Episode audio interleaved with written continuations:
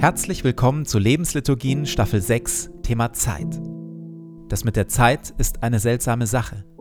Sie umgibt uns überall und bleibt doch ungreifbar. Manchmal vergeht sie quälend langsam, dann wieder viel zu schnell. Wir hätten gerne mehr von ihr und vergeuden sie doch allzu oft. In dieser Staffel wollen wir versuchen, genau das tiefer zu verstehen und zu lernen, auf gute Weise in der Zeit zu leben. Und jetzt viel Freude damit.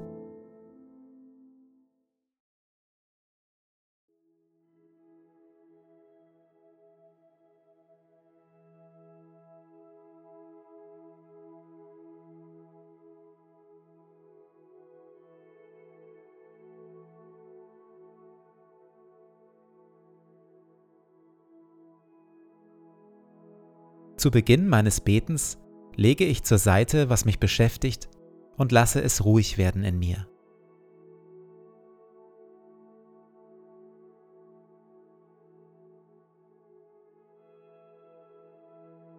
Ich nehme mir Zeit und atme langsam und bewusst.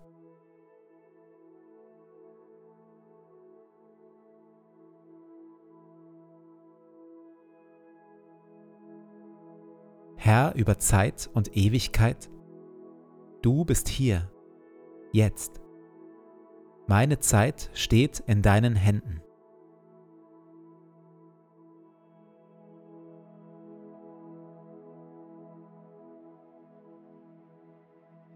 Wir hören Worte frei nach dem biblischen Buch Prediger Kapitel 3.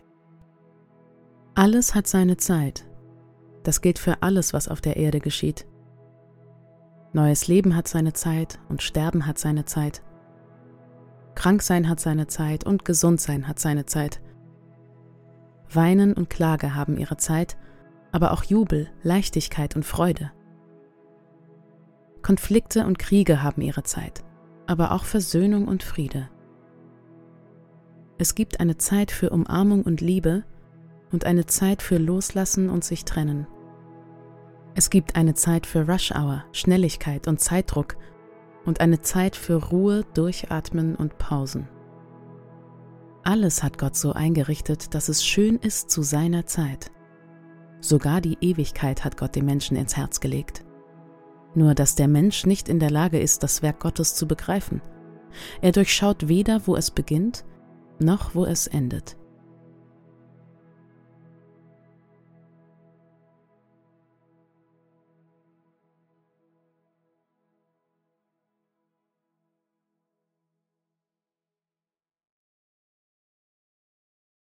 In ihrem Buch Die Dopaminnation argumentiert die Autorin Anna Lemke, Professorin für Psychiatrie und Suchtmedizin, dass wir in einem Zeitalter zwanghaften Überkonsums leben, in dem wir beinahe allesamt dopaminsüchtig geworden sind.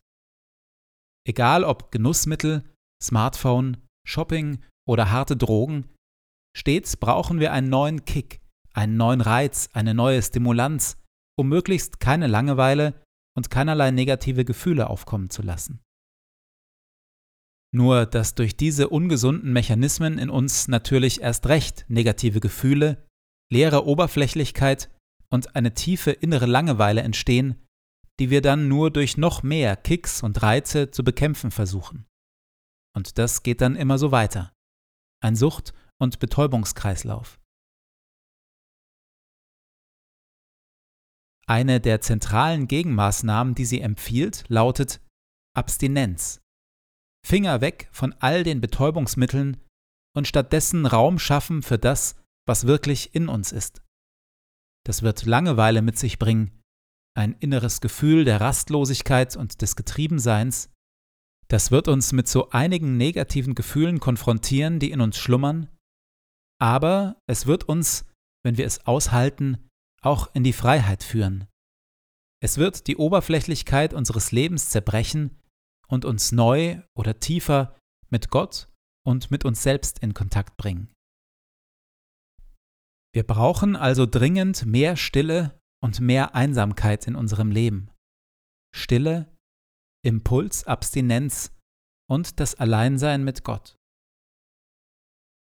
Ohne Stille und das Alleinsein mit Gott verlieren wir schleichend den Kontakt, sowohl zu Gott wie auch zu uns selbst.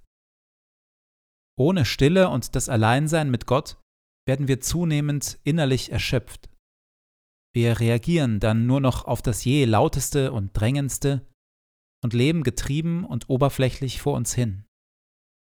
Ohne Stille und Alleinsein mit Gott werden wir zunehmend schneller genervt, unbarmherzig, unzufrieden oder traurig und damit umso anfälliger für die Dopaminspender unseres Vertrauens. Noch ein Glas Wein, noch eine Netflix-Serie, Pornografie, soziale Medien, Fastfood oder welche Mittel wir sonst wählen, um uns kurzfristig mit dem Glückshormon und Tröster Dopamin zu versorgen.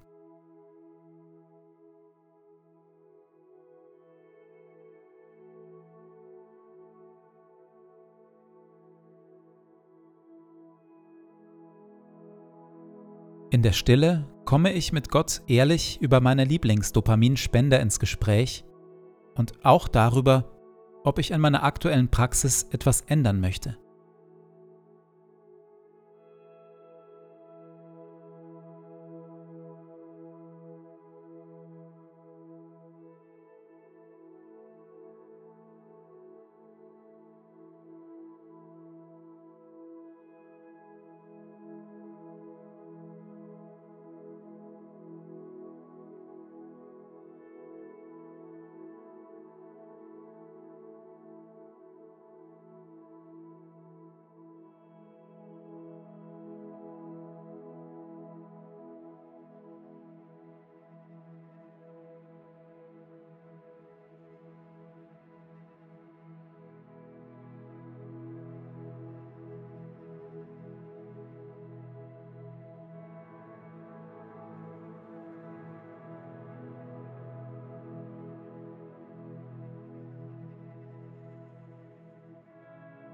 Herr meiner Stunden und meiner Jahre, du hast mir viel Zeit gegeben.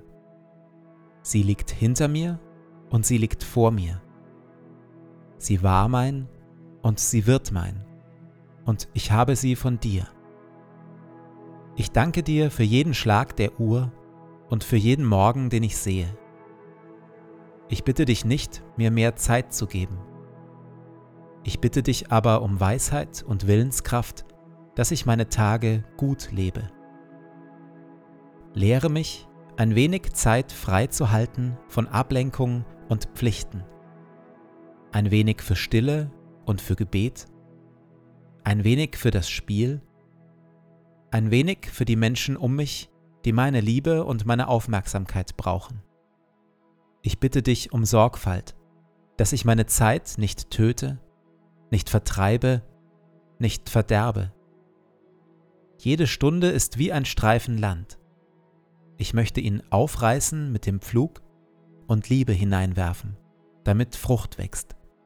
Segne du meinen Tag. Amen.